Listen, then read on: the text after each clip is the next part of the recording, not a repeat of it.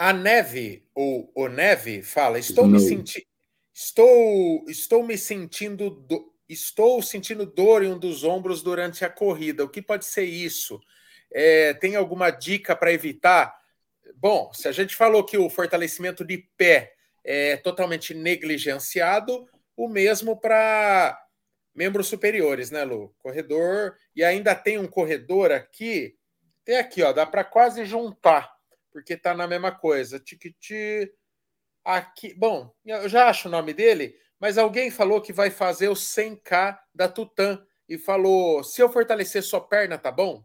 Então, é um conceito que o corredor carrega, esse de que é perna, basicamente, é o que a gente recruta na corrida, né?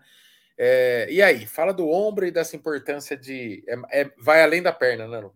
Das pernas. Snow, Snow, pode ser que você esteja com a musculatura aqui tensionada, né? Aí talvez seja uma questão de, é, de relaxar um pouquinho essa musculatura.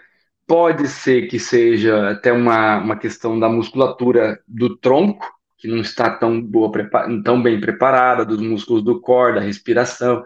Então é difícil dizer exatamente, tá? Normalmente essas dores aqui estão mais associadas à tensão muscular do que propriamente a corrida, tá?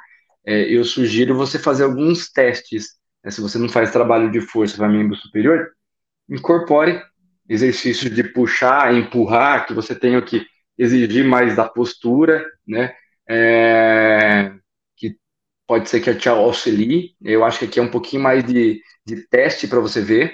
Exercícios de core, né? exercícios rotacionais vão ser importantes para que você entenda se de fato pode ser a questão muscular.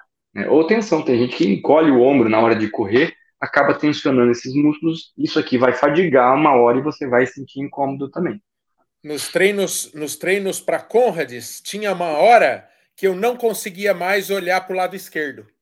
Me dava uma tensão nitidamente mais de um lado, eu contraía mais de um lado, e eu não conseguia mais fazer isso aqui, ó. Assim, sabe? Tanto que me doía esse músculo aqui de trás do ombro aqui. Então, mas eu corri, acho que, né, tensionado. É, então. e, e, veja o seguinte: se vocês não fazem um trabalho global da musculatura do corpo, é, vai ter músculo abrindo o bico antes da hora, viu, gente? Então não é porque eu corro, eu tenho que fortalecer só a perna. É um conjunto.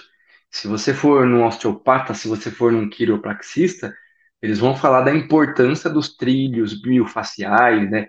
das linhas corporais, elas integram. Tem muita, muita dor que, que tá, você pode estar tá sentindo do lado direito que está relacionada ao lado esquerdo.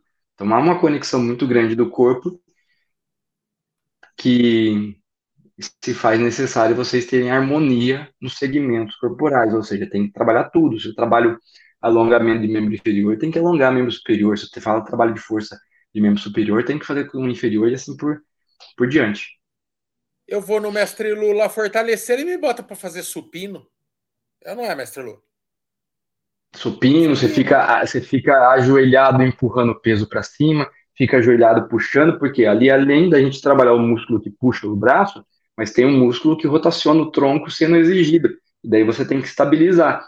E quando você está correndo, você tem essas forças antigravitacionais agindo o tempo todo, exigindo a sua musculatura. Então, se o seu músculo ele fadiga, né, e, e o trabalho de força ajuda a retardar a fadiga, você pode começar a ter compensações e começar a sentir dor, porque o músculo já não está conseguindo ser mais eficiente ao longo do tempo.